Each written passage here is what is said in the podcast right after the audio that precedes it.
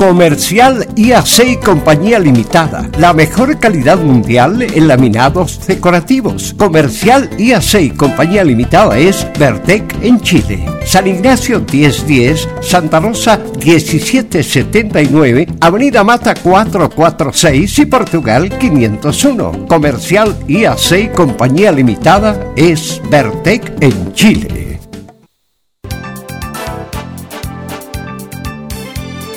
Radio Portales, en tu corazón, la primera de Chile.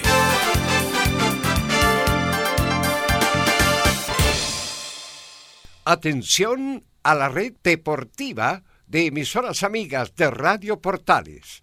Al toque de gong, sírvanse conectar.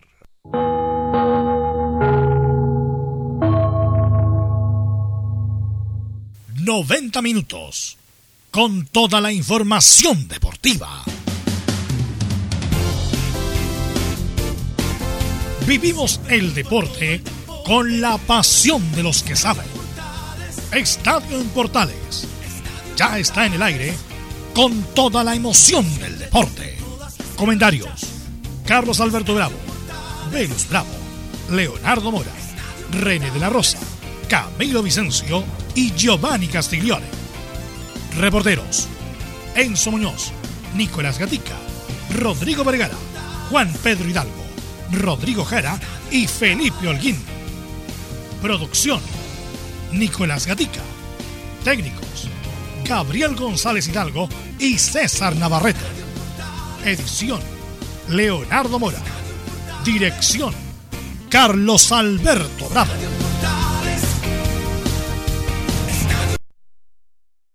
Estadio en Portales es una presentación de Ahumada Comercial y Compañía Limitada, expertos en termolaminados decorativos de alta presión.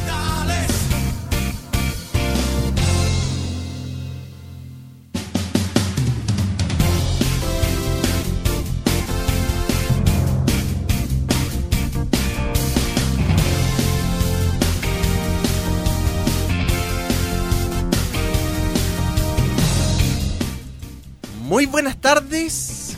Comienza la edición central de Estadio en Portales cuando son las 13 horas y 31 minutos. Luego de esta fecha, la vigésima del Campeonato Nacional, que dejó diferentes resultados como la victoria de la Universidad de Católica eh, por 5 goles a 3 contra Deportes de Antofagasta, el, partido de la U con Everton también en el Estadio Sausalito. Todavía no termina esta vigésimos, eh, vigésima fecha, que de hecho continúa hoy día con tres encuentros. Va a jugar la Unión Española. También el triunfo de Unión La Calera ante Coquimbo Unido. Y mm, eso es lo que se viene entonces para lo que es la esta semana entonces. Con respecto al campeonato nacional, también habrá Copa Sudamericana con la participación de los equipos chilenos, la Universidad Católica y también eh, Coquimbo Unido, Unión La Calera son los que se vienen para esta semana. Eh, vamos a saludar a Felipe Holguín también, quien está con para que nos adelante lo de la Universidad Católica. Felipe Holguín, muy buenas tardes. Muy buenas tardes Camilo y a todos los oyentes de Estadio en Portales. Así es, eh, la Católica ayer eh, logró sacar es un gran resultado, un partido bastante complicado en líneas generales. La Católica además ganó gusta y golea también porque si bien Deportes Antofagasta se plantó bastante bien en el esquema táctico que realizó Héctor Almandós y además eh, tendremos las declaraciones del técnico Ariel Holland y el jugador Alfonso Parot. Ahí entonces el adelanto de la Universidad Católica. Ahora sí estamos con Carlos Alberto Bravo. Carlos, muy buenas tardes.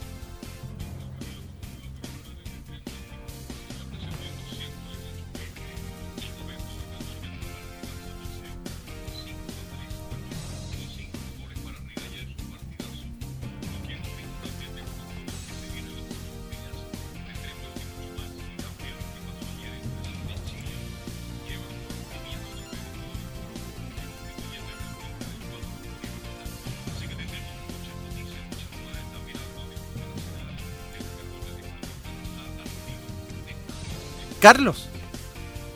Están presentando a Rafael Dudamel que está hablando en este momento. ¿Le parece que lo, lo escuchemos?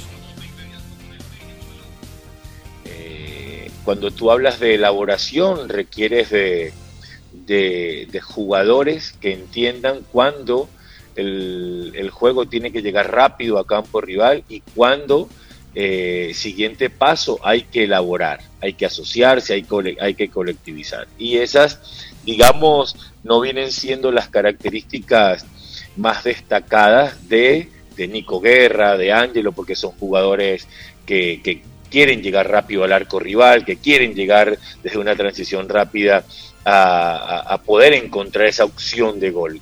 Ya eh, entran más en competencia jugadores como Jimmy Martínez, como Brandon Cortés, como, como Barros, que, que eh, el mismo Reinaldo Lenis, que son jugadores que están empezando a cumplir una etapa de, de adaptación y de establecerse dentro del grupo. Entonces, eh, no podemos olvidar que, con la lesión de Lobos, que con la lesión de Aranguis, eh, el, equipo vio mermada su, su, su, abanico de, posibilidades para, para, los entrenadores anteriores.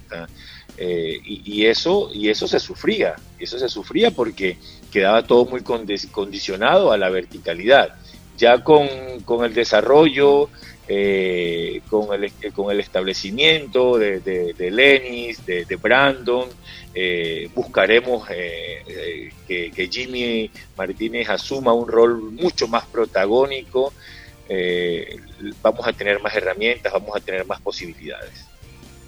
Es el entrenador de la U, Pregunta Rafael Muñoz, Radio Portales.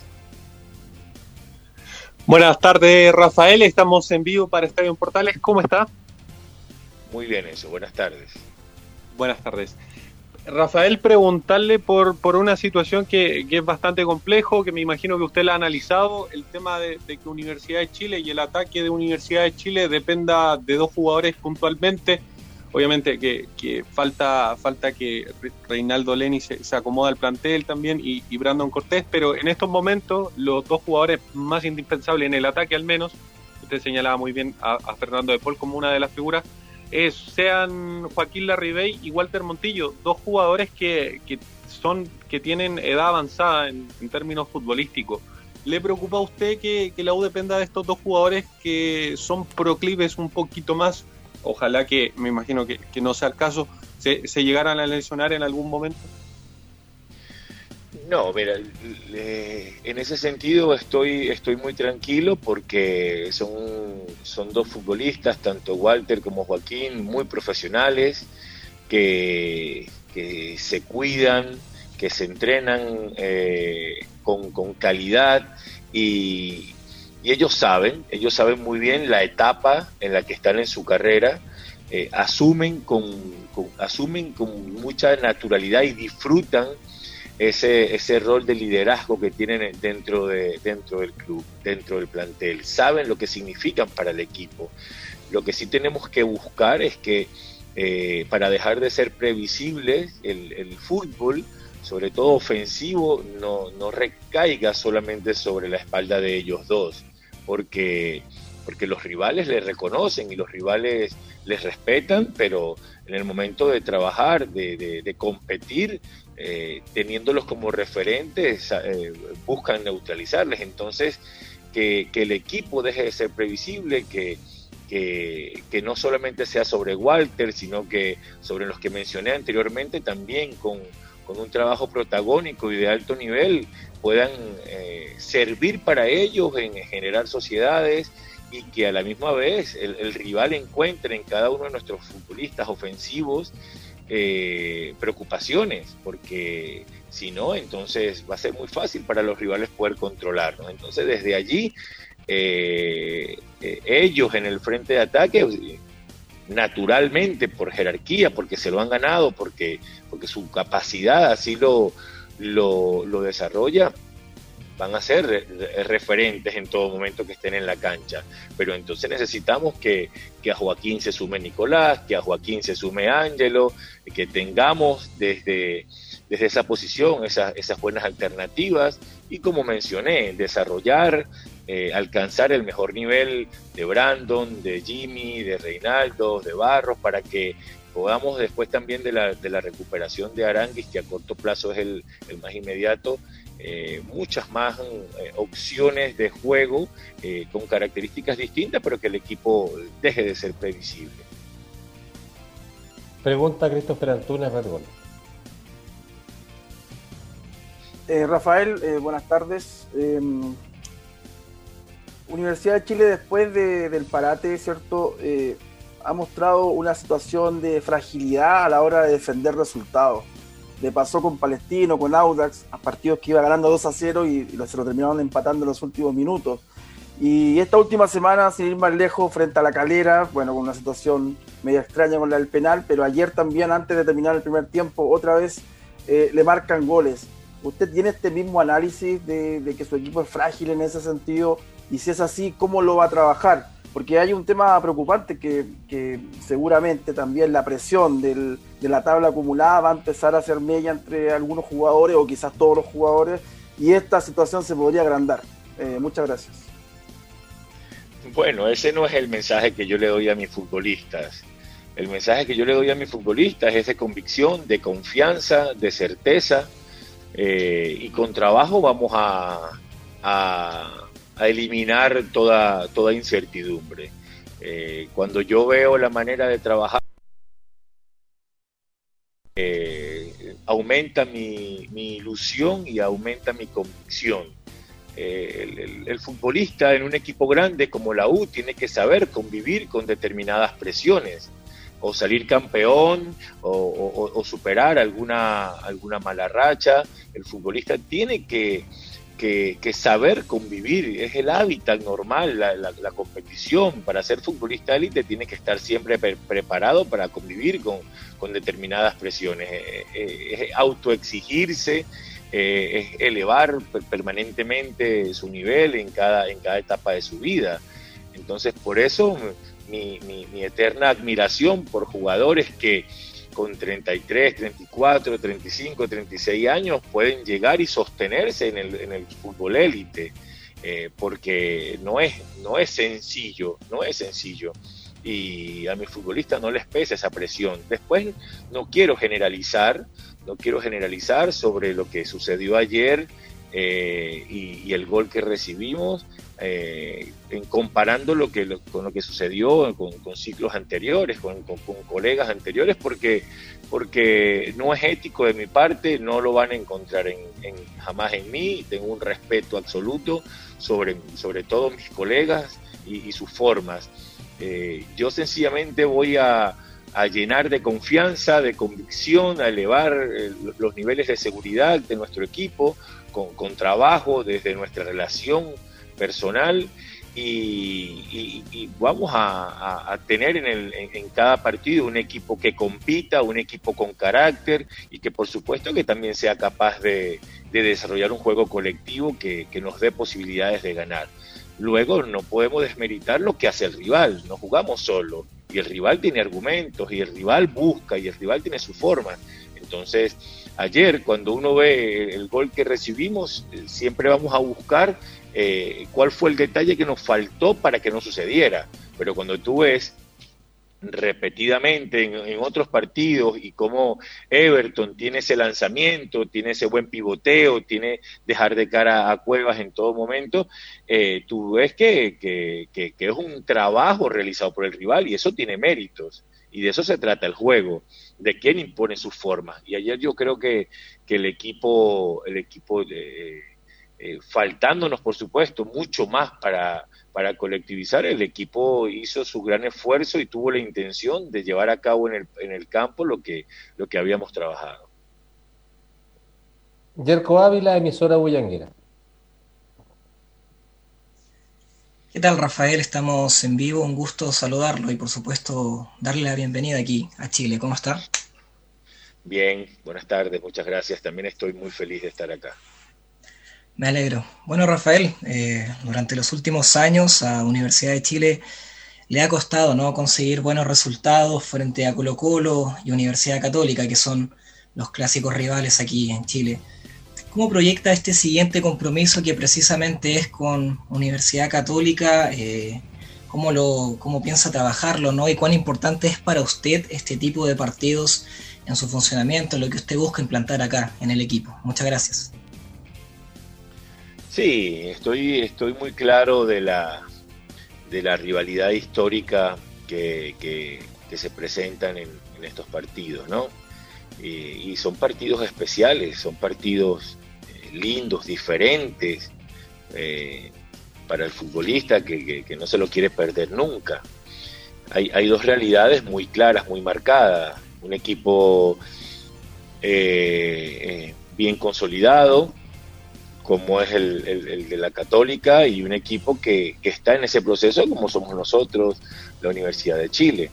Pero eh, en el, al momento de competir eh, nosotros buscaremos acortar esa distancia eh, desde nuestra inteligencia, una entrega absoluta, vamos a tener 15 días, dos semanas para, para preparar bien el, partido, sabiendo que vamos a, enfrentar a un equipo de, muy buen juego, colectivo, de mucho poderío individual en cada una de sus, sus posiciones, eh, y a nosotros no nos va a hacer menos reconocer la calidad del rival, todo lo contrario, desde esa desde ese reconocimiento y desde ese respeto, como lo vamos a tener contra todos nuestros rivales, vamos a buscar engrandecer nuestra, nuestras capacidades, eh, porque como todos, como tienen eh, virtudes, vamos a encontrar también falencias y allí vamos a tratar de aprovecharlas.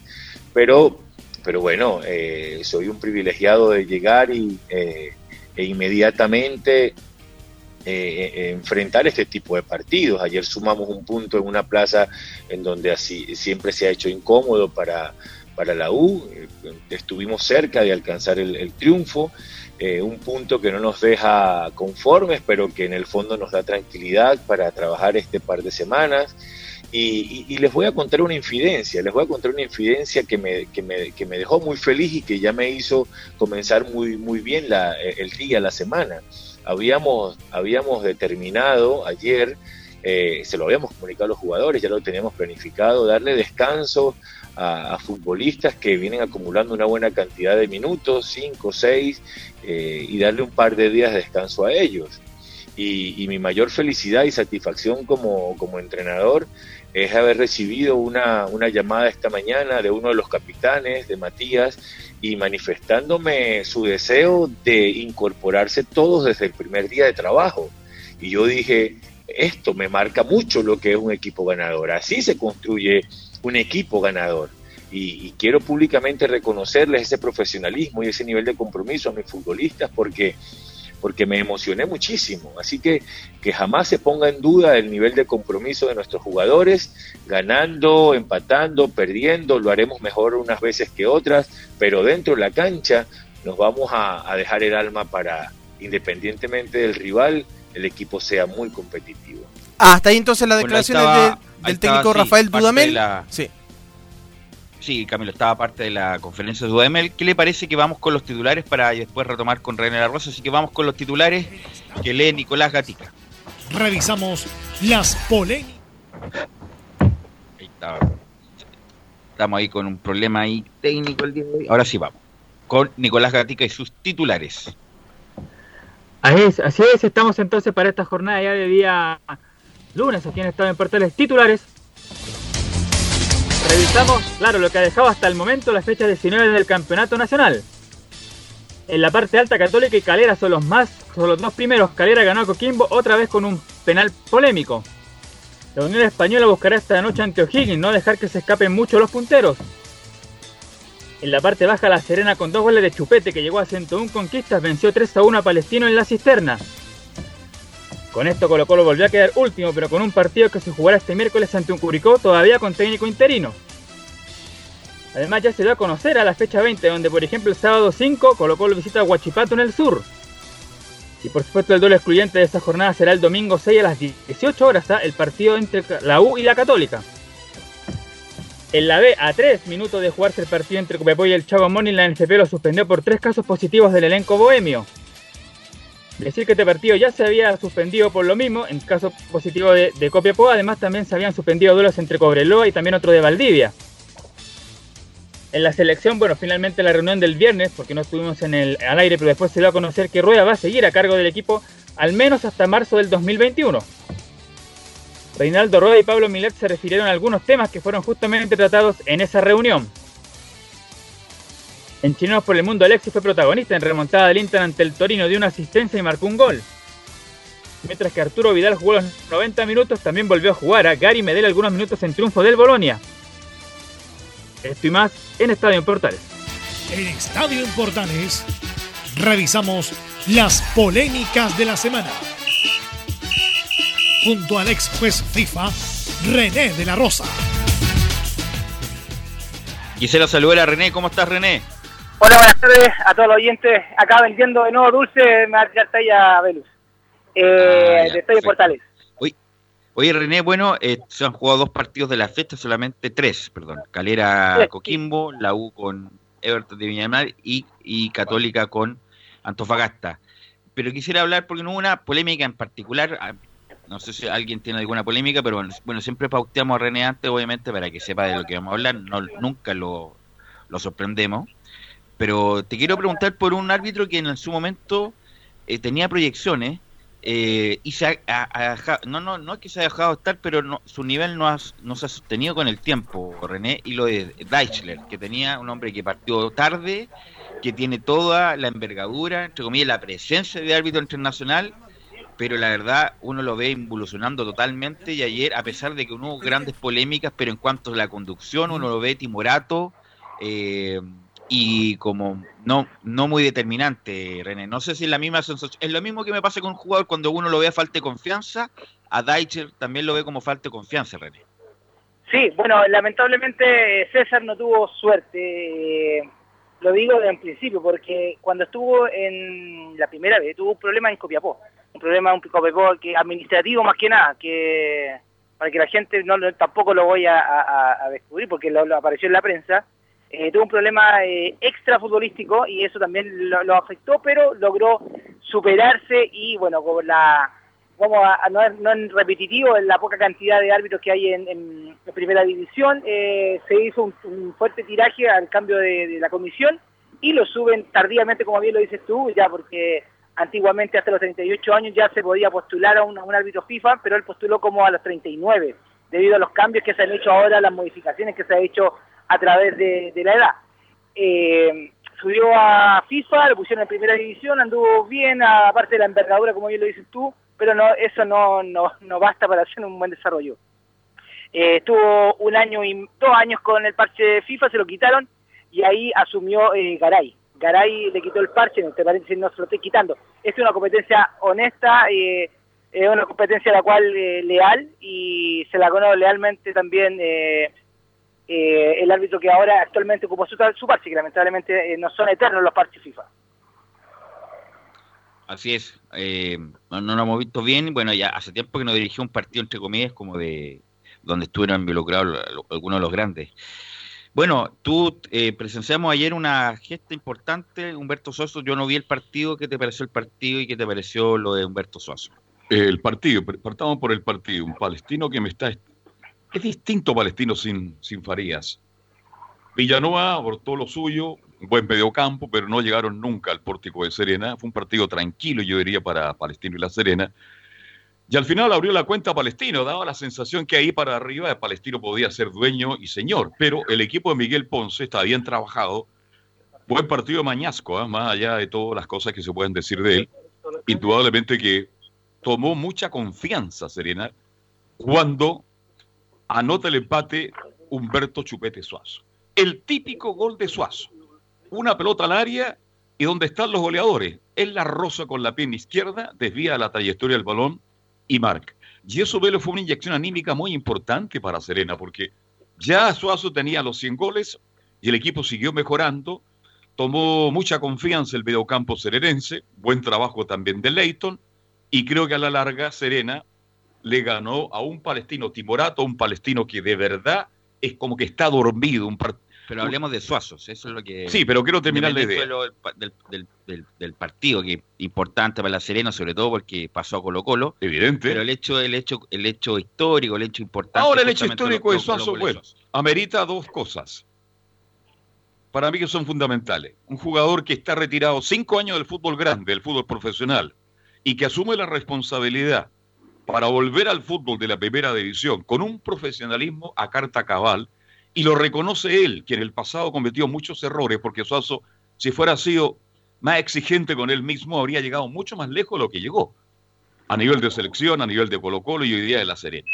Fue un jugador extraordinario, lo vimos en su gran momento y ayer ratificó que eso no se pierde, Velus. La calidad técnica, la forma de correr, la forma de esperar un rebote, de acompañar una jugada, Suazo lo demostró ayer y con crece creo que es el, se ubica entre los más grandes goleadores en la historia del fútbol chileno. Le vi una entrevista a Carlos Campos y termino con esto. No la había leído. Felicito al colega Flan que se la hizo. Le preguntan, ¿qué jugador de la época actual les parecía a usted, don Carlos Campos? Con una humildad, Carlos Campos, con una caballerosidad extraordinaria, dice Humberto Suazo, por los movimientos que tiene y porque era tan oportunista como yo. Lo dice Carlos Campos. Sí, pero el chupete técnico, jugador técnico. Él está hablando solamente de oportunismo sí, bueno, pero, y de movilidad. Técnicamente, Carlos, Campos, eh, hemos visto hartas columnas de antiguas, incluso Ricardo Marín, que de la, es contemporáneo, decía que era un hombre rústico. En ningún caso tiene una técnica depurada, sí, obviamente una técnica básica para jugar y que en el área por su envergadura era determinante. Era por arriba era impasable, eh, metía el cuerpo, le ganaba a todos sus defensores, pero era un hombre que no se caracterizaba precisamente por la técnica Carlos Campos. Era justamente Bueno, no voy a poner en duda lo que hizo Carlos Campos, que ya no está con nosotros. Pero tú, no lo, tú lo viste jugar, ¿o no? Sí, obvio. y no Estoy era hablando de lo que dijo Carlos pero Carlos Campos no era técnico. No, no. No, yo no dijo era Carlos Campos, cuidado. Pero, pero era, era chico. Pero por todo lo que leí de él, este, creo que a lo mejor un par de Bueno, veces. yo cuando- lo vi en los mundiales del cuando era 62 Peluzón. cuando apareció, no era un jugador técnico. No, era un ju- jugador Era potente. justamente lo contrario. Era un jugador potente, un jugador oportunista, un hombre de gran cabezazo.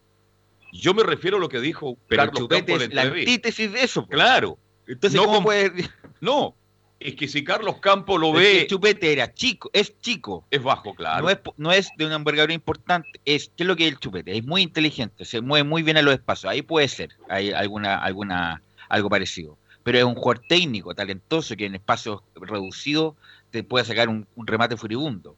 Pero obviamente que son- Además le pegaba con las dos piernas. además son muy distintos. Le pega con las dos, distinto, diferente. Es que lo dijo Carlos Campos, dejémoslo ahí. Carlos Campos lo dijo. Bueno, pero no es, no, no ¿ah? es.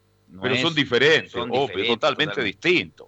Chupete Suazo tiene habilidad, tiene talento, tiene velocidad, tiene pique, tiene cambio de frente, tiene enganche, remata con las dos piernas, cabecea bien, es oportunista. Ahora, no obstante su buen momento de ahora, eh, es distinto jugar a otro nivel, René. Algunos lo pedían para la selección y no No, no, la por selección favor. porque otro ritmo es, ot- es otra es otra categoría, René, para el chupete. Sí, bueno, destacar, eh, bueno, la, la eh, todo el esfuerzo que ha hecho eh, Chupete, como bien la gente lo conoce y como todos lo hemos eh, caracterizado, es un mérito que él, vuelva a primera división después de tanto tiempo.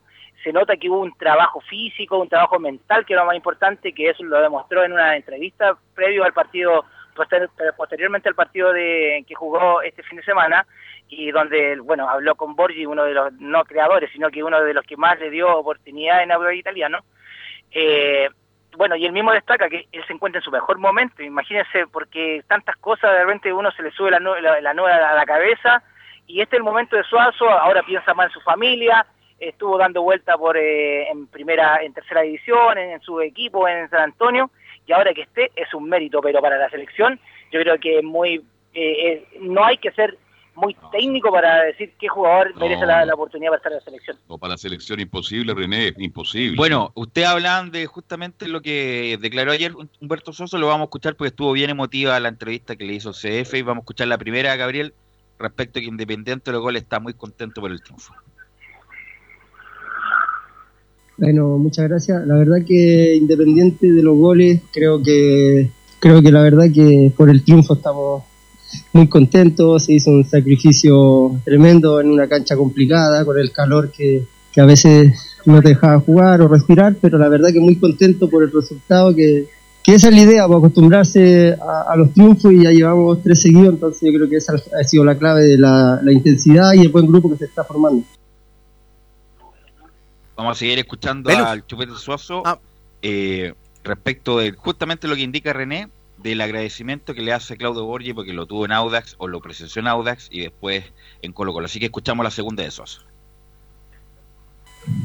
Eh, bueno, primero, eh, usted es una parte importante igual de, los goles, porque el 2006-2017, después recuerdo en el Auda, y, y darle la gracia a Serena que confió en mí pese a la edad que tenía, creo que era una responsabilidad, o es una responsabilidad tremenda jugar nuevamente en primera división, creo que me preocupaba de, he intentado estar de la mejor manera, creo que me siento mejor de, de muchos años atrás, entonces la verdad que muy contento, independiente de, de los goles, creo que los resultados eh, son lo más importante hoy en día. Así es, vamos a seguir. Y la última de Humberto Suazo, Gabriel, vamos a hablar justamente de que le emociona que sus hijos lo vean jugar. Sí, para mí, primero la confianza que depositaban en mí, creo que eso me llevó primero a, prepararme bien, cambiar un poquito los hábitos que tenía. Y lo otro, mi familia, obviamente, mi familia, mis hijos, mi señora, y en especial el Chuy, que, que ¿cómo te? Eh, igual me emociona igual, pero que me vea jugando, que me vea disfrutando, que me vea haciendo lo mío, creo que eso es impagable. Muy emotiva la nota, hermosa nota. ¿Qué gol le recuerda usted de Suazo que lo marcaron?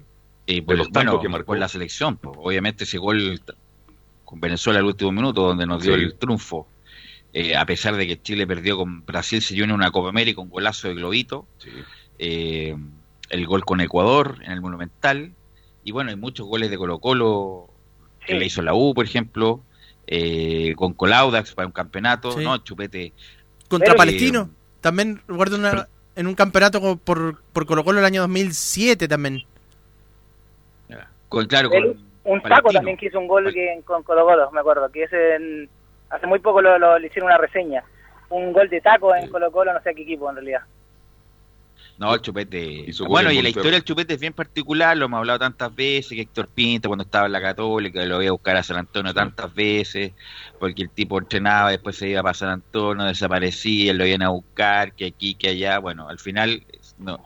Él es formado en la Católica, el chupete. Soso. Sí. la ahí lo conoce Hurtado. Se va a la Católica, después se pierde, juega en tercera, juega en San Luis, y ahí hace como 10.000 goles en San Luis, y ahí lo ve Audax italiano, hace gran campaña en Audax, se va a Colo Colo y todo lo que sabemos. Colo Colo figura en el Monterrey, tiene un pequeño préstamo en el Zaragoza que no anduvo mal el chupete, hizo, Sí. hizo su par de goles, lamentablemente se lesionó al hombro, ahí viene que lo lesionó Sergio Ramos, ¿se acuerdan? Sí. Sergio Ramos por Previo el al Real Madrid en el hombro y ahí... ¿Sí? Previo al Mundial del 2010, que incluso no se sabía si llegaba o no. Claro. Pero, pero eso no, bueno, sí, una lesión al hombro que estuvo bien complicado con Sergio Ramos en el Zaragoza, vuelve al Monterrey, es figura, una de las, figuras más importantes de la historia del Monterrey, el Chupete Soso, eh, vuelve a Colo Colo y sabemos lo que pasó, y como lo comentamos ayer en Radio Portales Digital, Portales Digital, las vueltas de la vida, le hace el gol 100 justamente al técnico que, entre comillas, lo echó, el Coto Sierra y su cuerpo técnico. Lo echó al Chupete Soso, independiente que se pueda acomodar las palabras, pero ese con ese cuerpo técnico tuvo problemas. Y, y las vueltas de la vida, el mundo es un pañuelo, el Chupete Soso hace hace su gol 100 ante el, ante el Coto Sierra. El gol que más recuerdo de Chupete, el que le hizo Audax italiano en la Florida, de la mitad de la cancha, un gol extraordinario. Y otro que recuerdo mucho porque lo relaté y porque salió publicado en un medio escrito, el gol que le hizo a Paraguay de cabeza, en un partido durísimo. En Paraguay. En Paraguay, en el Asunción. Entonces, esos dos goles yo los marco. Ahora, él habla mucho, bueno, Borges dice, importante, otro importante y hay que decirlo, Osvaldo Aric Hurtado. Es muy importante la carrera de, de Suazo. Y al final se portó mal con Osvaldo porque de un día para otro dejó Santa Cruz. Pero son cosas Bueno, y fue, fue a La Serena porque está su amigo y compañero de tantas batallas, que es Fernando Felicevich. También hay que decirlo que el representante es prácticamente el dueño de La Serena, que lo llevó al chupete suazo a La Serena. Y vamos a escuchar la, vamos a escuchar la una de Miguel Ponce, que Nicolás Gatica nos ha dicho desde ayer que esa, esa pregunta la hizo Estadio en Portales. Y como la hizo Estadio en Portales, es muy buena pregunta. Así que vamos a escucharla a Miguel Ponce respecto del compromiso y profesionalismo del chupete suazo. No, importantísimo el compromiso que él tiene, la forma de entrenar, el, el profesionalismo que ha llevado con toda su carrera, eh, significa mucho para la gente joven que, que por mucho rato acompañó en este equipo, en este equipo y lamentablemente no, no se tuvieron buenos resultados. Creo que toda esa fortaleza eh, está resultando hoy día. Toda la historia de los equipos o de las personas no solamente se hacen con las cosas buenas que te pasan, sino, sino las negativas. Y creo que este grupo, este grupo tiene algo interesante en ese sentido, algo potente, que, que van a entrenar siempre, desde que llegué tratando de sacar esto adelante. Y, y, Humberto, si tú me preguntas directamente, es importantísimo. Ya nos da la tranquilidad y nos da la diferencia del, del, 2 a 1. Imagínate lo que significa para nosotros tener esa, ese momento de Humberto, porque enfrentar un equipo o el equipo contrario sabe que Humberto está en esta, en esta condición y, por su trayectoria y la forma que lo está haciendo siempre va a ser una preocupación, entonces una, una gran ayuda en el juego también. Ahí estaba Miguel Ponce que le cambió un poco la cara, no, le ha cambiado bastante la cara, a la Serena y ahora de ser un equipo del más malo del campeonato, ahora está compitiendo por lo menos y tiene alguna proyección, ¿por qué no? de salvarse. Bueno, René, te quiero... Sí, Camilo. Sí, de hecho tú le preguntabas ayer, o sea, tú eh, bien decías lo de lo que se fue peleado con el Coto Sierra. De hecho, por eso ayer, cuando le preguntaban tanto a José Luis, eh, el Coto Sierra por, por Humberto Sacio y evitaba responder, le dijo no, al final, bueno, terminó igual contestando algo, pero era por ese motivo, porque muchos no... Parece que muchos no recordaban que, que había tenido esa polémica con, eh, en Colo Colo, que se fue el año 2015, con esa polémica con el cuerpo técnico. Sí, no, incluso hay que recordar esa escena que lo putea a Pedro Reyes, el chupete soy, que es cagón, algo así le dice, Eso cagone.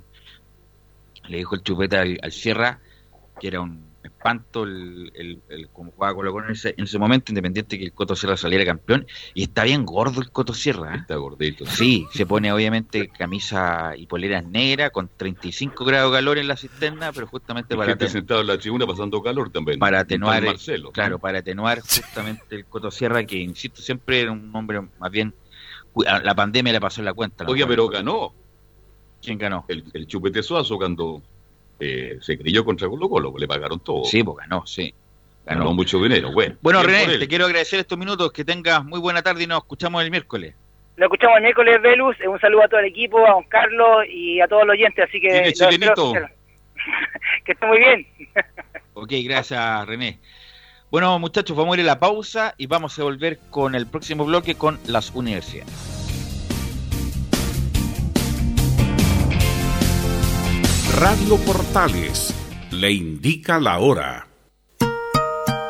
14 horas, 5 minutos.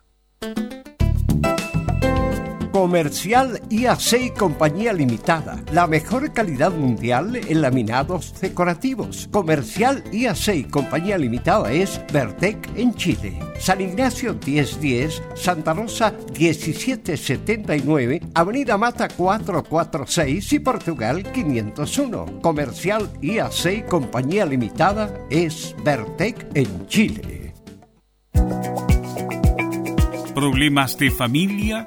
Herencias, laboral y otros, AIG Legal, estudios de abogados que entrega asesoría directa y personalizada para atender su situación personal. Especialistas en derecho de familia, herencias y derecho laboral, entre otras áreas. Comuníquese con nosotros y agende una reunión sin costo al más 569 7304 6792 o visite nuestra página web www.aiglegal.cl.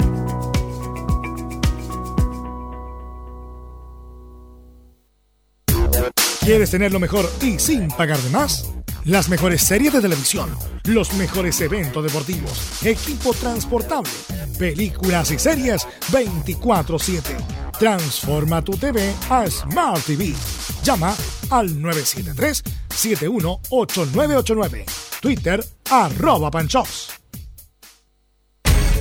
Una mirada distinta, con reflexión, profundidad. La encuentras en www.opine.cl ya lo sabes, www.opine.cl. Somos tu portal de opinión. Visita www.radiosport.cl, el sitio web de la Deportiva de Chile. Programas, noticias, entrevistas y reportajes, podcast, radio online y mucho más Todo lo que pasa en todos los deportes lo encuentras en www.radiosport.cl. La Deportiva de Chile en Internet. Termolaminados de León, tecnología alemana de última generación. Casa Matriz, Avenida La Serena, 776 Recoleta. Foro 22 622 56 76. Termolaminados de León.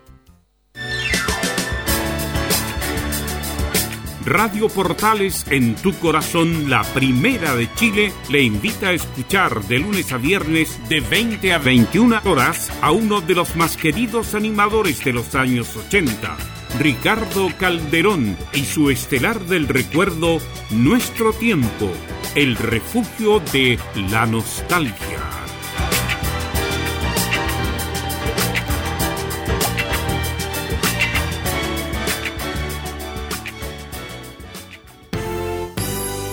1180 en amplitud modulada. Radio Portales en tu corazón, la primera de Chile.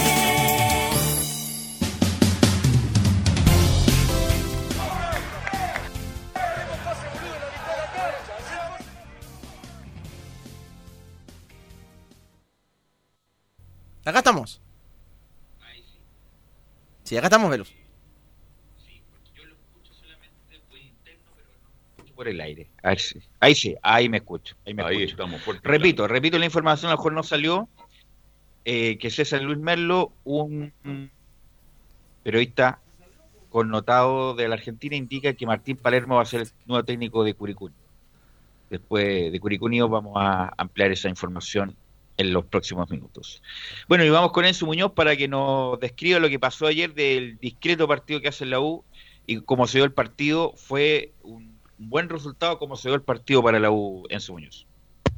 Sí, precisamente Belú, estuvimos ahí en el estadio Sausalito para este partido que finalmente fue un empate a uno donde Universidad de Chile parte ganando el compromiso con un gol de Joaquín Larribey y posteriormente Everton lo empata a través de una jugada colectiva, un segundo tiempo sin tantas emociones, pero que obviamente no dejó tan satisfecho a Universidad de Chile, esto no por la tabla general, sino por la tabla acumulada, donde está bastante eh, lejos de los puestos de avanzada, incluso te diría casi peleando el descenso en el lugar decimoquinto, me parece, o decimotercero más o, más o menos, lo vamos a buscar, porque quedó bastante complicada, como te, dijo, como te digo, en la tabla acumulada Universidad de Chile por producto de, de esta situación. Recordemos, son dos partidos sin conocer la victoria había, había empatado, había perdido contra Unión La Calera, ahora este empate con, eh, con Everton, un Everton que pudo haberlo ganado, tuvo una opción desde el punto penal que atajó muy bien Fernando de Paul, que por lo demás, en la conferencia que escuchamos en vivo hace un par de minutos de, de Rafael Dudamel, elogió el trabajo de Fernando de Paul, es más, lo catalogó como el mejor portero de, de la liga chilena, fueron algunas de las declaraciones que obviamente va, eh, vamos a escuchar también de Rafael Dudamel, que también habló ayer en conferencia de prensa. Así que la primera que vamos a escuchar de Rafael tiene que ver con el esquema contra Everton. El, el esquema básicamente es el mismo que, que venía con Marcelo Jara, con un 4-2-1-3, con tres delanteros. Es lo que vamos a ver en las siguientes eh, partidos contra otros rivales que va a tener el técnico venezolano, lo responde acá en Estadio en Portales sobre el esquema.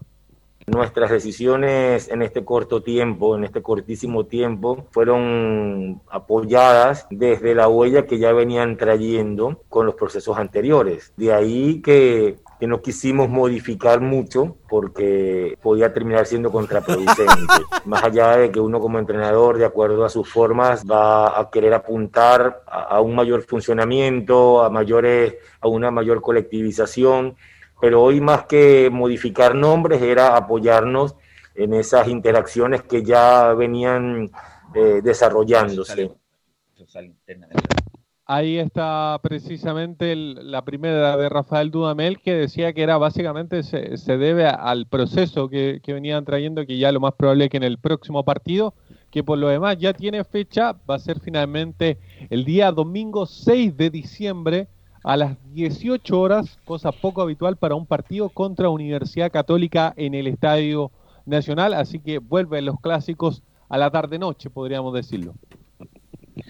Sí, eh, lo que dice eh, Dudamel respecto de lo que lo último que escuchamos en vivo dijo, mire la disposición de los jugadores que tenían más años y les dio un descanso, es lo mínimo, viejo. Ni siquiera eso yo lo hubiera hecho como un valor. Oye, me llamaron y vamos a entrenar desde mañana todos juntos, pero es lo mínimo, viejo. de- se dedican a esto independiente que hayan tenido minutos y qué sé yo, y sobre todo con un técnico nuevo que es muy importante no perder el tiempo para ver si esta decisión de Golgir y Var de traer a Dudamel va a ser buena o no, ojalá me equivoque, pero al principio yo no, no le pongo ninguna ficha a Dudamel respecto a lo que va a pasar con la U. Ojalá me equivoque y sea un gran, una gran revelación como lo fue San Paoli, pero eh, bueno, San Paoli es otra cosa en todo caso. Pero eh, la verdad, eh, lo de ayer, obviamente que no se le puede reprochar ni responsabilizar a Dudamel por lo que pasó ayer, pero la U ayer los mismos visos de siempre, que entrega el protagonismo, entrega el balón, no obstante que hay una mejor disposición, eh, hay más agresividad, sobre todo en la recuperación de la pelota, hay algunos jugadores que, el caso de Paul, fenomenal, buen partido de Casanova, de lo más decente en la defensa, eh, Y nada Mon- más. Montillo, que con, con lo poco que hace, bueno, el- es el poco peligro que tiene la U, la Ribey, si te hace un gol por partido no hay nada que decir, y el resto, mal Moya, mal Cornejo, eh, Matías Rodríguez, una buena, dos malas, Bocellur se dedicó a defender solamente, eh, pero en general, como se dio el partido y sobre todo el penal al final, yo creo que es un buen punto porque incluso yo creo que Everton fue levemente superior a la U. Fue más Everton que la U el día de ayer. Este, la U tiene dos jugadores menos. Hay que decir las cosas. Cuando escucho a Dudamel hablando tan bien de guerra, de Enríquez, por favor, basta ya, busquemos fórmula. Ojalá que este colombiano, que podría, no sé si estará para debutar, pero hay que probarlo ya, mi estimado Enzo Muñoz, porque hay dos jugadores y yo no tengo nada contra Guerra, muchacho joven. Ojalá que le vaya bien en todo. A Enrique se le olvidó jugar al fútbol, entonces la U tiene dos jugadores menos en el campo de juego, Enzo Muñoz. Sí, lo de Reinaldo Lenis es bastante extraño porque lo habíamos dicho, estaba en la citación y es más, antes de iniciar el compromiso, a él se le vio haciendo un trabajo de precompetencia o, o un trabajo de... Sí, un trabajo de precompetencia antes de- del partido. Eh, sin sus compañeros estaba completamente solo en el estadio Sausalito y, y después cuando ya nos presentan los 11, los titulares más los suplentes, no estaba finalmente el colombiano proveniente de Banfield, que recordemos ya está para debutar, ya está para debutar. eh, fue rara, como les digo, la, la situación porque estaba en la nómina, en la nómina para viajar. Finalmente no, no fue convocado para, para estar ni siquiera en el, en el banco de, de suplentes. Y una, una observación, una observación, eh, Anelso. Lo de Brandon Cortés. Es un jugador de buena técnica, sin duda. Toca bien, todo lo demás, pero no sé si era el indicado para este momento. Por ejemplo, cosa distinta me pareció al Leandro Fernández, que era un tipo que inmediatamente se notaba que iba para adelante. Que, que explosivo. explosivo, que te, que te encaraba, que te daba un pase gol, que te remataba. Brandon Cortés no es el hombre disruptivo ni revulsivo, como se dice ahora, que la U necesita como arma joven. Ni, si- ni siquiera es menos que, por ejemplo, Pablo Arán en cuanto a ir para adentro. Es un hombre de buena técnica y que incluso en algún yo creo que va a terminar jugando como volante mixto en algún momento. Es medio displicente, buena técnica, eh, pero ojalá me equivoque, pero pero no, no encuentro que tenga que sea un ayudante importante para Montillo en ese sentido. A lo mejor de más atrás, teniendo la pelota. Ojalá me equivoque y empiece a agarrar confianza, pero este chico Fernández, el uruguayo, inmediatamente se notó que era distinto. O sea, agarró la pelota y en 20 minutos se notó inmediatamente que era un jugador distinto y por algo le está yendo Y bien. pedía el balón. Y pedía el balón, no se escondía, asumía la conducción. En ese partido famoso con Iquique fue el que se llevó el peso del equipo. Así que bueno, pero eso me, me esa sensación me quedó Brandon Cortés ya en, dos partidos ya, tres partidos que lleva en la U. Escuchemos una de, de Rafael Dudamel que tiene que ver con, con Brandon Cortés, podríamos decirlo, porque tiene que ver con los refuerzos. Va a haber más refuerzos en la Universidad de Chile, está conforme con lo que tiene. Lo escuchamos en el siguiente audio. Lo que hemos hablado es poder tener eh, en todos estos meses que vienen, este par de meses que vienen, lo que queda de torneo, un análisis totalmente profundo para luego sí al siguiente campeonato, tener refuerzos, tener refuerzos que con mayor tranquilidad podamos escoger. Los entrenadores siempre vamos a querer algún elemento más, pero lo vamos a conversar en equipo de trabajo con la dirigencia. Ahí está la palabra de Rafael Dudamel, que casi da por descartado completamente eh, que pueda llegar alguien más a Universidad de Chile No, pero- en cuanto a- pero- a, refuerzo. Sí, pero cuando termine el campeonato, Ahí va a pedir alguna. la U necesita urgente unos refuerzos, un central, porque Osvaldo González, Urgente. Osvaldo González es un tipo que hay que entregarle todos los premios necesarios, porque Osvaldo González arriesgó su integridad jugando lesionado muchas veces. Hay que recordar lo que pasó cuando estaba San Paolo y que jugó lesionado, desgarrado, jugó igual y se prodigó y se entregó y es uno de los jugadores que va a quedar en la historia de la U como un hombre multicampeón, campeón de la Sudamericana y todo lo demás. Pero, pero no está en este momento. Hoy día no, no está bien. no lo veo bien a Osvaldo en su buen tiempo. Y lamentablemente a mí siempre me gustó Osvaldo González, pero no está bien. Entonces la U tiene que buscar un central. Si continúa Bosellur, igualmente la U tendría que buscar, bueno, a menos que le den eh, le den tiraje al lateral derecho, al lateral izquierdo que Bosellur dice que es de la U, que es de la me parece que es Morales o no, también Morales un lateral izquierdo, Mauricio Morales que dice que es muy bueno, que el futuro de la incluso de la selección, bueno, pero la U- darle minutos. la U tiene que buscar delanteros también, eh, porque pues van a seguir, eh, Franco Lobo, por ejemplo, va a seguir lesionado, y lo de, bueno, lo de Pablo Arangui se, se, se irá a ver, y bueno, y lateral derecho, lateral derecho también, Matías Rodríguez termina contrato, queda Barrios nomás, y ahí va a tener que, necesariamente terminado el campeonato, que va a ser una pelea hasta el final la U para permanecer en primera, obviamente la U tiene que contratar jugadores en esta segunda etapa. Barrios, definitivamente, por lo que jugó, no, no mostró, ¿ah? No mostró Pero tiene contrato vigente, tiene un contrato Claro. largo, Barrios. Pero hay que buscar un lateral derecho urgente en la Universidad de Chile. Y el caso de Jimmy Martínez, de verdad, aporta hizo una poco. buena sea. Aporta contragolpe, le hizo un muy buen Sí, pase a muy Montillo. poco para un hombre Hizo un muy buen pase, Chile. juega 20 minutos. Pero obviamente que está en deuda Jimmy Martínez Enzo. Otra más de Rafael Dudamel que tiene que ver con la pregunta de Estadio Portales, ya que a algunos les gusta mucho eso. Remarcarlo. Escuchemos porque la- le preguntamos en, en Escuchamos en conferencia vivo, de además. prensa. ¿Cómo? La escuchamos en vivo. No, La suya. no, pero la, la, la La de ayer. pregunta que sí, en conferencia de Ah. prensa de postpartido, que tiene que ver con cuáles son los objetivos de Rafael Dudamel en este campeonato. Nosotros no hemos llegado aquí para vender falsas expectativas, nosotros no hemos llegado aquí para alimentar la ilusión de la gente y que después al final, eh, si no se alcanzan eh, las metas trazadas, entonces haya una, una inconformidad. Nosotros estamos llegando a un torneo eh, con mucha expectativa, con mucha ilusión, con, con- unas ganas de trabajar eh, inmensas, siendo conscientes la distancia numérica que, que los equipos que lideran el torneo han, han tomado. Vamos a competir hasta el final, cada punto, cada partido. Vamos a mostrar un equipo que intente jugar bien y que por sobre todas las cosas sea altamente competitivo. Ahí está la respuesta de Rafael Dudamel. Yo creo que el objetivo principal de la U es mantener la categoría en forma tranquila. Ese es el gran objetivo de la U de Chile para este año. Y no, y tener, eh, se están posiciones de Copa Sudamericana, es el punto de la tabla ponderada, pero bueno, es un Pero- sufrimiento, sí, La tabla ponderada, para que la gente más o menos se ubique. En el lugar número 18 está Deportes La Serena con 0, eh, 0,900, pero hay que recordar, los puntos de, de La Serena suman doble, porque el, eh, recordar que el, es el 60-40 de los equipos que estaban en primera división el año pasado y el 100% de los equipos de suman los puntos, el 100% de los puntos solamente este campeonato Deportes La Serena y Santiago Wander. Por ejemplo, de ganar dos partidos Deportes La Serena suma más que si sumaría la U dos partidos ganados. Para, para explicar. Después de Deportes La Serena, el que está peleando o disputando este partido de definición ante el penúltimo de la tabla absoluta del 2020 es Deportes Iquique con 1,063. Esa es la tabla ponderada. Después, en el lugar decimosexto, se encuentra eh, Universidad de Concepción con 1,122. Y después, en el decimoquinto, está Universidad de Chile con 1,200.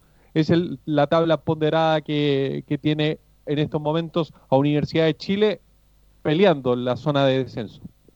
Así es, por eso es importante eso, la U estar tranquila en ese sentido y bueno, y si por añadidura viene una Copa Internacional mucho mejor, pero y además lo que quiere este técnico, imagino yo, es jugar un poco mejor de lo que viene la U, que la verdad es un, por momentos es un equipo que entrega la pelota y que solamente trata de defender y en los últimos minutos, en los últimos No, es partidos, un drama. es Cuando un drama. los últimos cinco minutos, pero cuando llegamos a los 40, todo el mundo tirita a los todo, hinchas la un drama y si no es por Fernando de Paul la U hubiera perdido con más diferencia con Calera y hubiera perdido ayer el partido con el Versiones por De Paul. ¿Es mejor arquero del campeonato como La hizo última- Dudamel de Polo hoy día?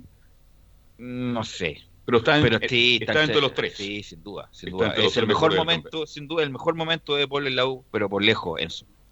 La última que vamos a escuchar de Rafael Dudamel tiene que ver con el tiempo que estuvo en cuarentena, que fueron cerca de, de una semana.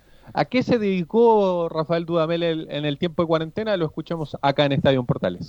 En este tiempo lo que hice fue aprovechar para conocer mucho más la liga, eh, los equipos, los futbolistas y por supuesto a, nuestro plantel, para llegar y con mucha naturalidad, espontaneidad, poder vincularme a ellos, poder llamarles a cada uno por su nombre, conocer muy bien las características individuales para buscar intentar en el colectivo que poder ir, ir sumando para, para, para mejorar lo nuestro, pero eh, al final los días fueron, fueron interminables, ya no veía la hora de estar, de estar fuera y poder estar en la adrenalina en la cancha, pues sobre todas las cosas con, con salud para afrontar todo lo que viene. Ahí está. La palabra de Rafael Dudamel, que lo decíamos durante la transmisión, le cuesta bastante el tema de la mascarilla. Sí, además las conferencias van a ser largas, ¿eh? le gusta la, la- tiene frase larga Dudamel, el técnico venezolano. Bueno, así que bueno, ojalá le resulte la apuesta a Golver y a Vargas y a todo el directorio de la U, porque la verdad hay mucha interrogante respecto de lo que puede hacer y además en la mitad del campeonato. Sí, me querías decir algo. 44 minutos y un poquito más duró, un par de segundos más duró la conferencia de Rafael Dudamel. Esta conferencia, recordemos que eh, partió jugando ayer, eh, no fue presentado antes precisamente por el tema de, su ayudante técnico. Ahora ya están todos en Chile, ya es presentado finalmente Rafael Dudamel como nuevo técnico de Universidad de Chile, más allá de que del hecho puntual de que debutó ayer. Y ya para, para ir cerrando, ya lo, lo decíamos, próximo rival de Universidad de Chile, Universidad Católica, el día domingo 6 de diciembre, a partir de las 18 horas. Cosa extraña para, para ver un clásico, pero va a ser a las 18 horas. Y, y recordar que esta semana la U no tiene fútbol, al menos el fin de semana, por el tema de el- las primarias eh, Sí, señor. las elecciones que van a haber este día Alcalde. 29. La última pregunta, Enzo, Galani debería estar ya para el clásico, ¿no? Ya pasado pasar un mes ya con su lesión. po. Es una, es una buena pregunta. Era bastante interrogante lo que iba a pasar en el partido de ayer, pero ya debería estar, como tú lo dices. Tiene ah, por lo menos una semana para, para recuperarse el jugador el número 7, que, recordemos tenía un, un pequeño problema en el isquiotibial. Eso fue finalmente lo, lo que no lo pudo hacer jugar. Eh, iba a jugar en el partido, me parece que contra, contra mm, Santiago Wander, o al menos iba a ir a la banca, pero una pubalgia también lo descartó de ese partido. Ya para el próximo partido con Universidad Católica debería estar por lo menos dentro de, de la citación. Y el otro Claro, el que, punto que es- ya el debería ver los minutos sería Reinaldo Lenis. El punto es que, claro, que Galani vuelve, o sea, el de, de este periodo o el anterior. Ojalá vuelva el del anterior, donde era titular. Y la U yo creo que debería jugarse por un mediocampo combatido y con fútbol. Yo pondría a tres, a tres de contención, o, o uno y dos mixtos, que es Espinosa, Galani, Moya, dejando en la punta de lanza a Montillo, Lenis y, y Larribey, dejando atrás a Bocellur, Rodríguez, Casanova y Carrasco. Yo me quedo con Carrasco por sobre Luis del Pino Mago. Ayer tampoco lo vi bien a, No. a Luis del Pino Mago. Bueno, Bueno, bueno, mañana, el penal además. sí, un penalazo. Mañana continuamos en su muy, muy amable. Oiga, ¿verdad que lo vieron en la playa Acapulco bañándose a usted, verdad o no? Ojalá hubiera visto la playa, estaban completamente llenas, pero no, no, pus- no pudimos pasar. Pero Ya. Ya. Ok, se gracias, veía Enzo. bonita la mar. Ok, gracias Enzo. Vamos a ir a la pausa, Gabriel. Volvemos con la Católica, Colo Colo y Laurencio Valdano.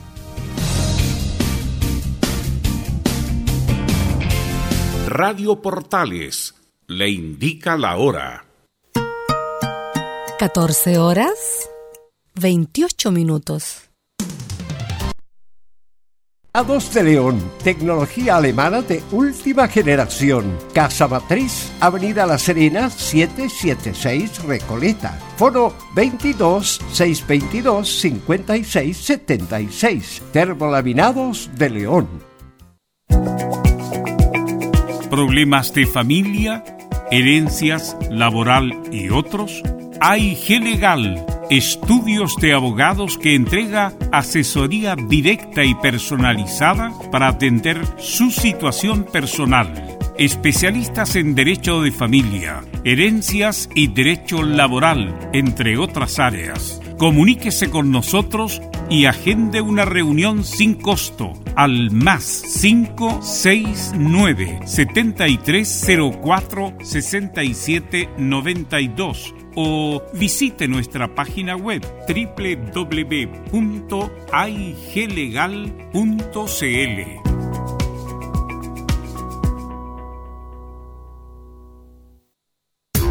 ¿Quieres tener lo mejor y sin pagar de más? Las mejores series de televisión, los mejores eventos deportivos, equipo transportable, películas y series 24/7. Transforma tu TV a Smart TV. Llama al 973-718989. Twitter arroba panchops. Comercial IAC y Compañía Limitada. La mejor calidad mundial en laminados decorativos. Comercial IAC y Compañía Limitada es Vertec en Chile. San Ignacio 1010, Santa Rosa 1779, Avenida Mata 446 y Portugal 501. Comercial IAC y Compañía Limitada es Vertec en Chile.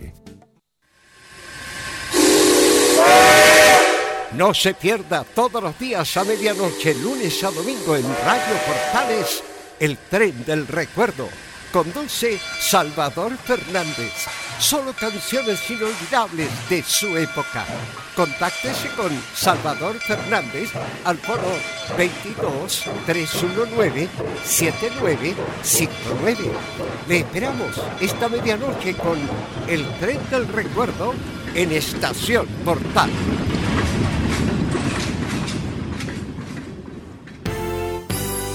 1180 en amplitud modulada. Radio Portales en tu corazón, la primera de Chile.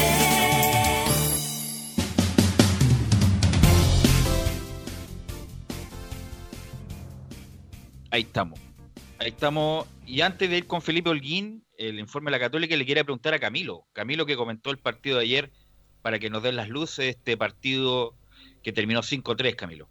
Sí, un, un partido yo creo bien, bien atractivo por la propuesta, obviamente, bueno, por lo de la Católica, pero también por lo de Antofagasta, que tampoco es un equipo que, de los típicos que se vienen a defender, no, fue una, un, equipo propositivo, como lo decía también el técnico Héctor Almandós, tuvo por lo menos tres oportunidades en el, en el primer tiempo, bueno, eh, convierte finalmente en la primera ocasión después del, del tiro libre de Jason Flores, que fue finalmente Tobías Figueroa el que convirtió. Eh, él fue el mediante golpe de cabeza, después tuvo otra de Tobías Figueroa, y en la segunda parte también tuvo más oportunidades, incluso un gol mal anulado a Tobías Figueroa. Ahí atención con ahí nuevamente el VAR también que fue protagonista por lo menos en dos oportunidades. Yo creo que un partido bien bien ah, interesante, pero Sí. también lo de la Católica Camilo, ¿Sí?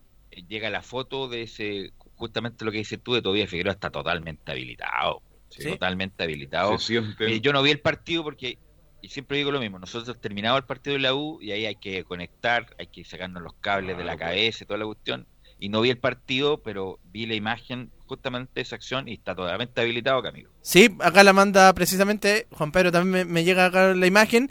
Y claro, sí estaba habilitado, nosotros lo dijimos también ahí en la transmisión de Portales Digital, Eh, lo mismo pasó una con José Pedro Fuensalía que le habían anulado el gol, pero también estaba perfectamente habilitado, pero los árbitros ni siquiera la, la van a ver al VAR, se- bueno, se demoran ahí la, la ceremonia de, de escuchar y todo eso, pero, pero creo que fue un buen partido también de Antofagasta. Y lo otro en la Católica, eh, se pudo ver el cambio de esquema también con, con dos volantes de contención que en la era de que en la era de Ariel Holland por lo menos era poco usual eh, de hecho con Saavedra y con Fuentes, y más adelante Buenanote, que, que nuevamente fue, fue protagonista de este compromiso. Figura, figura. Figura. Figura, Bonanote, destaque a Bonanote. Yo no sé por qué no le gusta tanto a Holland, porque está buscando un... Del club.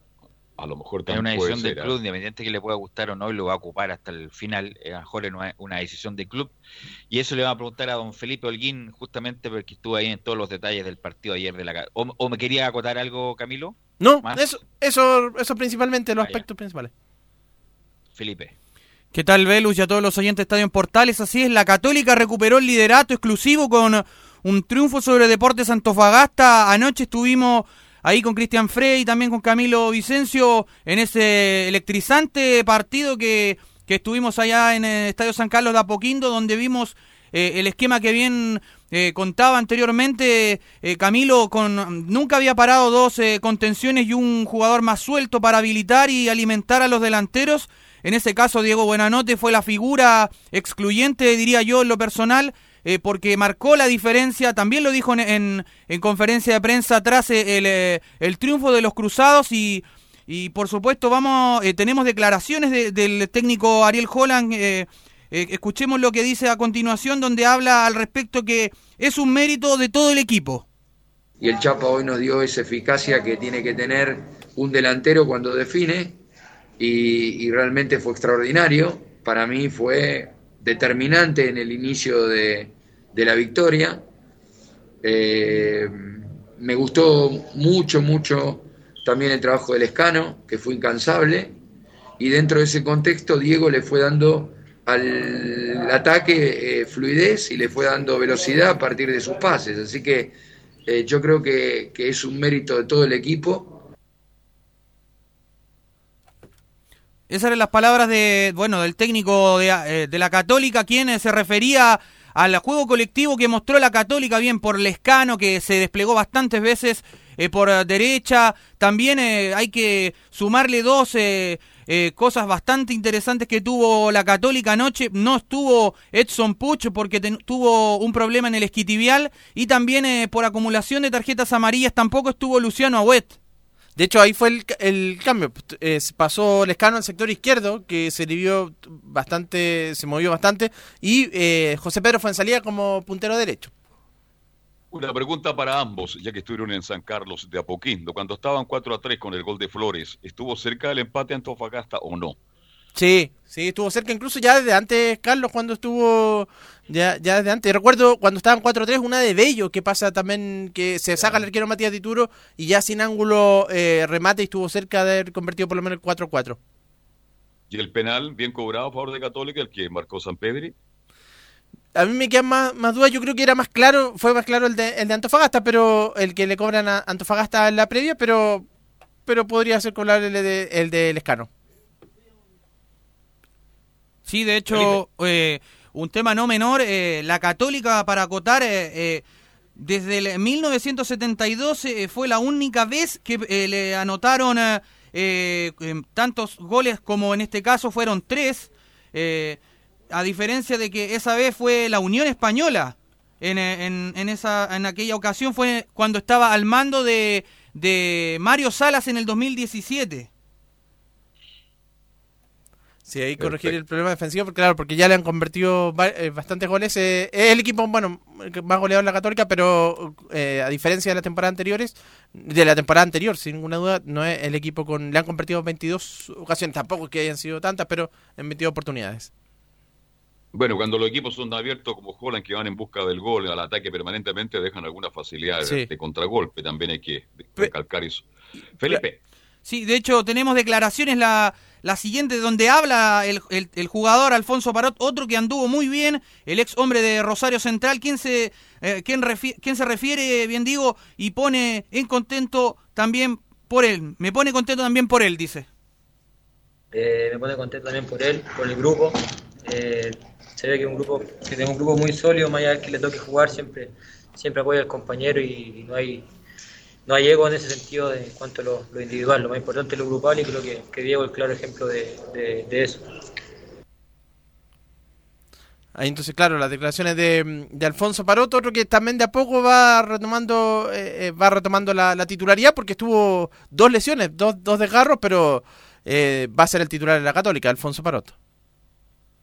Sí, y para acotar lo, lo, lo otro, la Católica ya después tiene que prepararse para lo que es eh, Copa Sudamericana, porque después de esto, bueno, viene un parón que es eh, el, día 26, que es el último encuentro que tiene eh, la Universidad Católica ya por Copa Sudamericana, eh, donde enfrentará, tendrá que viajar el, el día 26 allá a Uruguay a enfrentar a un River Plate bastante complicado, lo, también lo mencionó en conferencia de prensa el, el técnico Ariel Holland, donde también...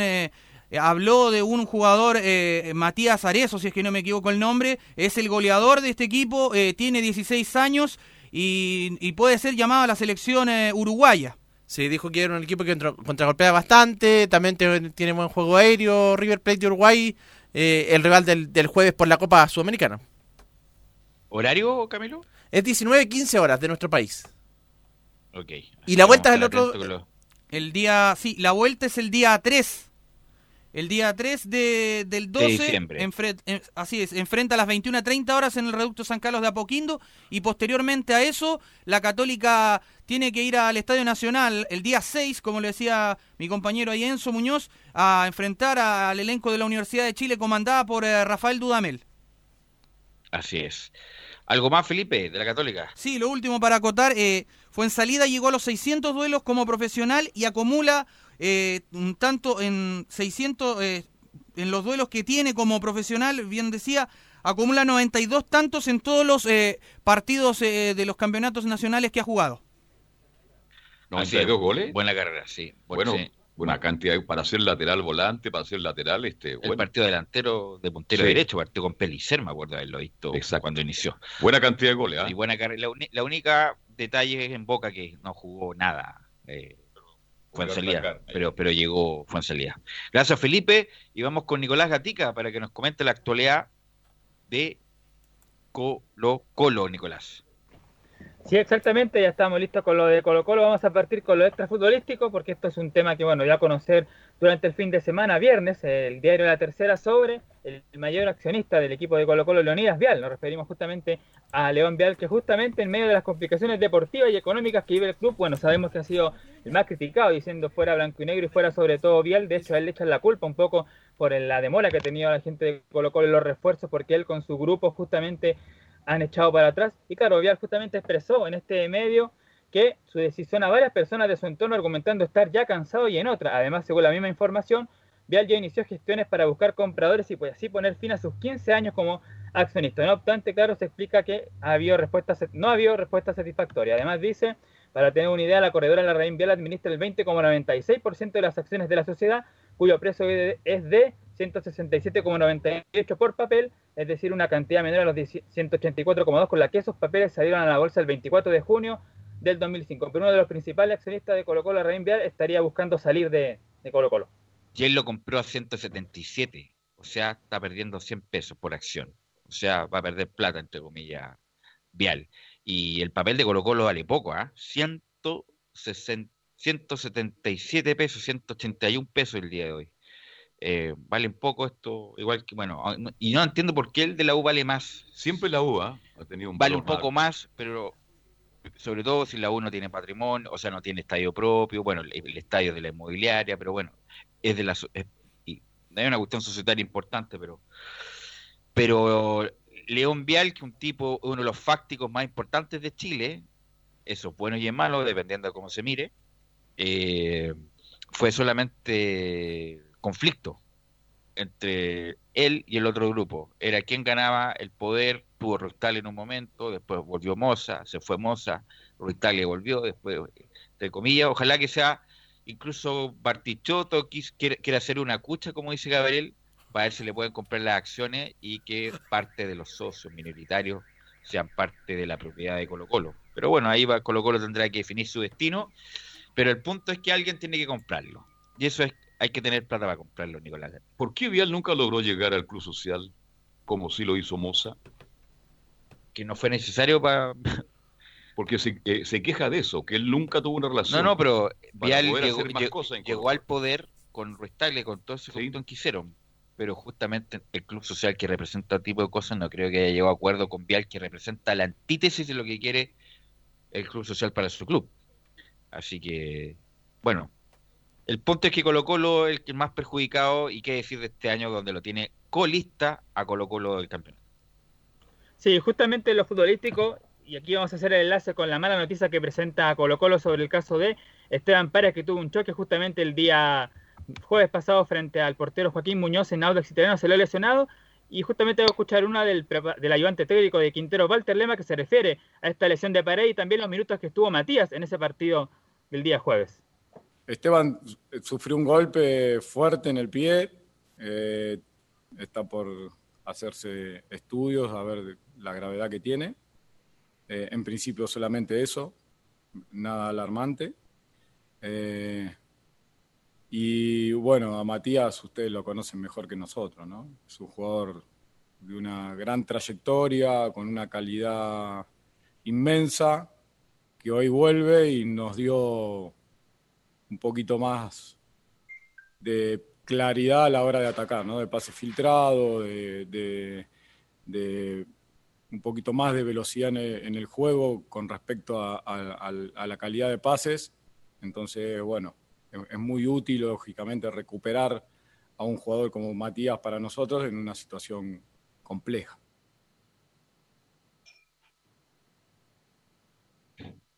Nicolás.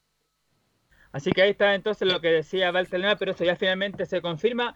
O sea, no es duda, pero se dice que lo que tendría Paredes sería lo siguiente: una lesión ósea en su pie izquierdo, por lo que no podrá estar presente en el duelo, por supuesto, de el día miércoles frente a Curicó. También va a ser evaluado si podrá llegar o no para los partidos frente a Huachipato el próximo sábado 5 de diciembre, que dijimos está programado a las 6 de la- a las 5 de la tarde ese día sábado. Y el partido que siguiente, que viene la próxima semana tras ese duelo de Huachipato, atención, que es con La Serena en el Monumental.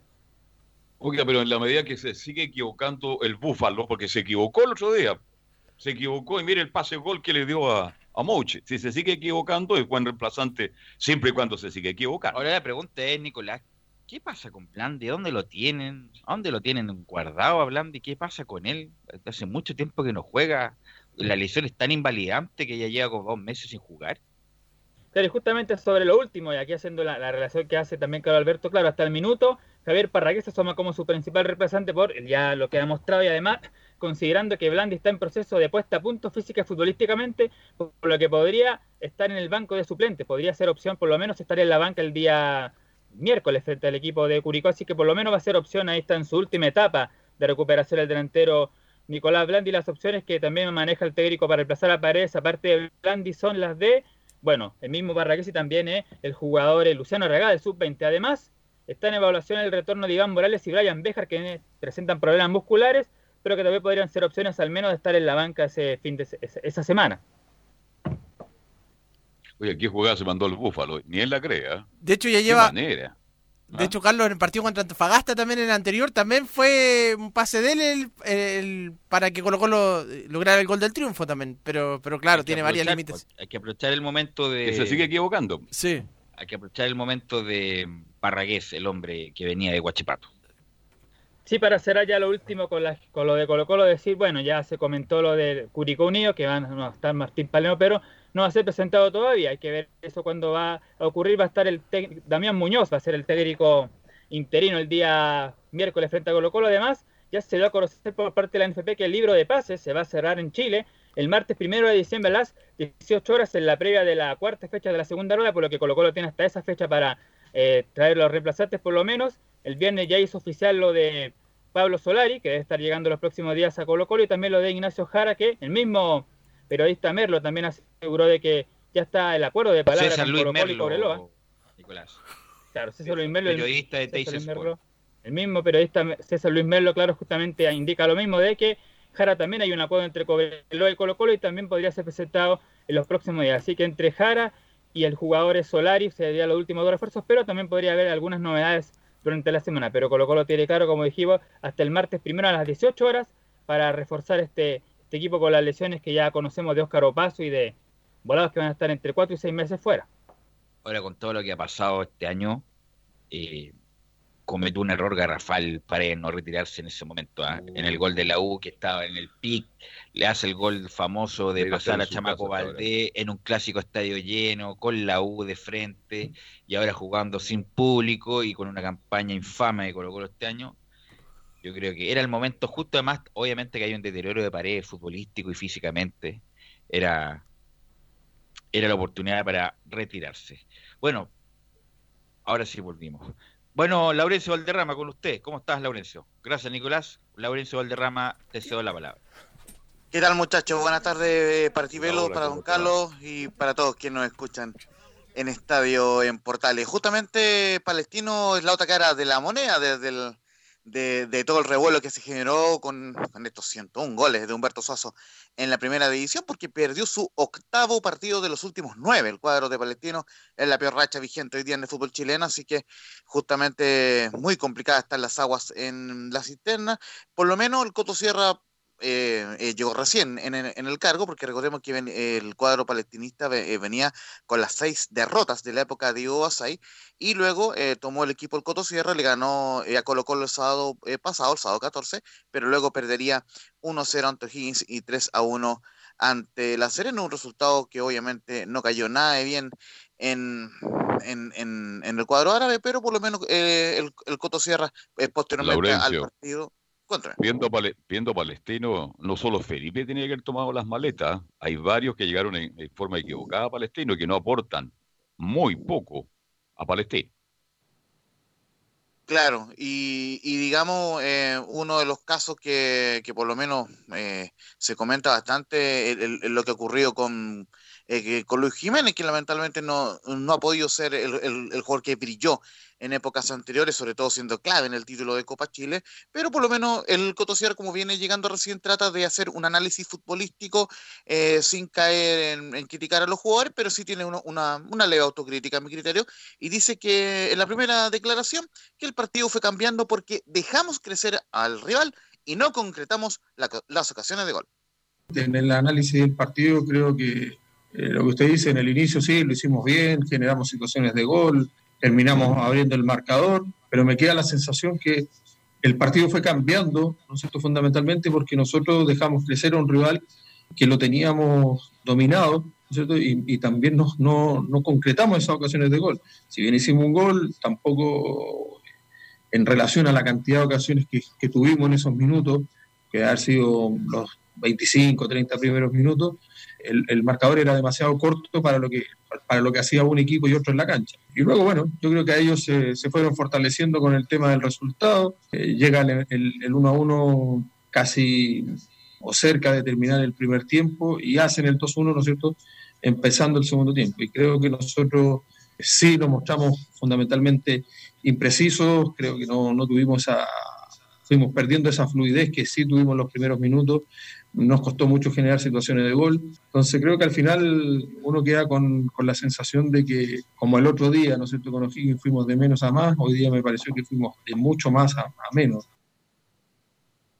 Justamente muy, muy breve para dejarle el comentario, Henry Sangüesa eh, abrió el marcador a los 29, el Chupete Soso empató a los 34 y salió con un gol de Camarín prácticamente en el minuto 49 y eso complicó a Palestino que también perdió por lesión a Vicente Fernández, eh, eh, eh, perdón, a Sebastián Cabrera y entraría eh, Vicente Fernández, eso también complicó al cuadro de Palestino que después terminaría perdiendo el partido ya definitivamente con el gol sobre el final de Rodrigo Salinas y pensando incluso que el árbitro eh, anuló de forma polémica eh, un penal que, eh, que había cobrado Vilbar y lo reclamó mucho el pajarito Valdés. Sí, porque está en posición de servir esa falta y al final fue... Gamboa fue el árbitro, ¿no? Gamboa, sí, sí, sí. Oiga, oiga, Gamboa, cada día que lo veo arbitrar, cada día me cuesta más entender cómo llegó a arbitrar en primera división. De hecho, Ahora, fue a ¿qué ver pasa al en VAR. Palestino, Velo? Carlos. La consulta es para todos. Está Cortés, está Jiménez. Se agrega hoy día el Piña. ¿Quién asume Bueno, pero está, está, está bien que hay que tener jugadores de experiencia, pero hay que matizarlo. Por No- eso no pueden ser tres jugadores ya de 30 años, incluso Luis Jiménez es abuelo, ¿no? Laurencio? Sí, abuelo. Sí. Justamente. Abue- es abuelo, es abuelo ya, obviamente que tuvo un hijo muy joven, eh, Luis Jiménez, cuando estaba acá en Chile, qué sé yo. Está Jiménez, Villanueva, Cortés, que ya son jugadores talentosos como poco, los tres. Son talentosos, la dejan chiquitita, Pero- tam- pero también hay que matizarlo con jugadores que sean un poco más dinámicos, justamente porque los, a los volantes creativos es muy importante que se le mueva gente para descargar por el lateral, que Soto en este caso, el otro que va por la izquierda, y los delanteros, aparte de jugar por el área, que se- bueno, el Benítez es uno de los pocos Sí. que Sí. tiene cambio de ritmo, el jugador de Palestino. Así Jonathan que bueno, Benítez. tendrá que darle la vuelta el Coto Sierra a esta situación de Palestino. Sí, Camilo. Sí. Jonathan Benítez, que no estuvo en el partido en el compromiso frente a Deportes La Serena. Y claro, Humberto Suazo, que- eh, perdón, eh, Luis Jiménez, que estaba como media, como, me- como un nueve falso. Venegas estaba más cargado también hacia el sector izquierdo. Por ahí ordenó el equipo Vivo ahí. Y faltó Perdón, el más eh, importante en Palestino, pues Camilo. ¿Cómo? Faltó el jugador más importante del mediocampo en Palestino. Ahí hay otro también, pues, Agustín, Agustín Farías. Farías. Farías, pues. Si Sí. sin Farías Palestino es otro equipo. Ahora se están dando cuenta. Bueno, pero ya lleva siete partidos con Faría también ahí y sí, perdieron pero también. contra Colo Colo fue vital, fue Bueno, pero gran Colo Colo no figura. es media en este momento. Bueno, Colo-Colo. es verdad también, porque es Sí. colista del campeonato, pero tengamos respeto por Colo Colo, por su historia. No, Laurencio. Y otra cosa importante que en el segundo tiempo eh, entraron en el minuto 58 Matías Campos López y en el 75 Nicolás Solabarrieta, pero no pudieron ser aporte mayor en este partido. Lleg- Entra Eh, muy tarde son la barrieta las veces que ingresa. Me gustaría verlo un poquito más. Siempre le tocan Sí, los, cuando los resultados están como 2-0 abajo, nunca, siempre entre los minutos finales. Pero no, no, le- no, le- no puede hacer mucho tampoco. Y justamente en la pregunta de Radio Portales y de nuestro eh, amigo pregunta. Emilio. Emilio Freisa Lillo, que estuvo a cargo de la transmisión donde relató, por supuesto, el profe Rodrigo Jara, dice que en cuanto a, la- al- a lo que le marcaba recién, ocho derrotas en los últimos nueve partidos, más allá que solamente ha dirigido tres el Coto Sierra, dice, este momento es para preocuparse, pero hay que tener la cabeza fría y revertir esto. Sí, buenas tardes. Yo lo primero creo que sí es, para preocuparse, obviamente, que perder tantos partidos creo que es una cantidad no acorde muchas veces al nivel de, del equipo, ¿no es cierto?, de Palestino, y eso, ¿no es cierto?, sumado a que en esos ocho o nueve partidos, no sé, eh, has tenido que enfrentar diversos rivales que tienen distintos niveles. Entonces, obviamente que es para preocuparse, sin lugar a dudas. Yo sigo pensando que más allá, ¿no es cierto?, de, de haber llegado hace poco y eso, la responsabilidad, eh, el, el haber podido entrenar poco por esta cantidad de seguidilla de partidos, yo creo que al final uno, uno quiere, y quiere jugar mejor, necesita jugar mejor, tenemos momentos, ¿no es cierto?, eh, en los partidos, segundo tiempo con O'Higgins, hoy día el arranque del partido, los 25, pero no somos consistentes en el tiempo de, de- eso que hacemos. Y obviamente que eso es lo, es lo que es lo preocupante. Hay que tener calma fundamentalmente, poner la cabeza fría porque al final hay que revertir la situación, sin lugar a dudas. Es un, es un momento preocupante, obviamente. Bueno, muchachos, con este resultado Palestino quedó decimotercero con 22 puntos. Recordemos que todavía no se ha salvado ningún caso sobre el descenso. Recordemos que está solo 5 puntos sobre Colo Colo, que es el colista de la tabla. Así que obviamente Palestino va a salir con todo en el próximo partido, que como bien lo decía Ni- Nicolás Gatica, ya, es fecha confirmada de la, de la jornada número 21 y Palestino visitará a Deportes Santofagasta el miércoles 2 de diciembre a las 10.30 horas. Es el partido que inaugurará la fecha número 21. Una cosita muy cortita para, para hacer, en realidad son, dos. A las 21.30 horas el día de hoy, Unión Española ante O'Higgins, eh, arbitra Francisco Gilaver y será transmisión de Portales Digital desde las 21 horas y el día de mañana Audax Italiano recibirá a Santiago Wanderers a las 21.30 también en la Florida y también transmisión de Portales Digital a las 21 horas y mañana eh, tendremos lo que dejó hoy la conferencia de prensa del Paqui Meneghini quien habló en la previa de ese partido más el postpartido de Unión ante O'Higgins. Ok, Laurencio, muy amable como siempre. Abrazo virtual. Gracias, Laurencio, gracias, Camilo, gracias, muchachos. Buenas tardes. Y, y nosotros nos despedimos, nos encontramos mañana en otra edición de Estadio en Portales. Chao, Gabriel González. Fueron 90 minutos con toda la información deportiva. Vivimos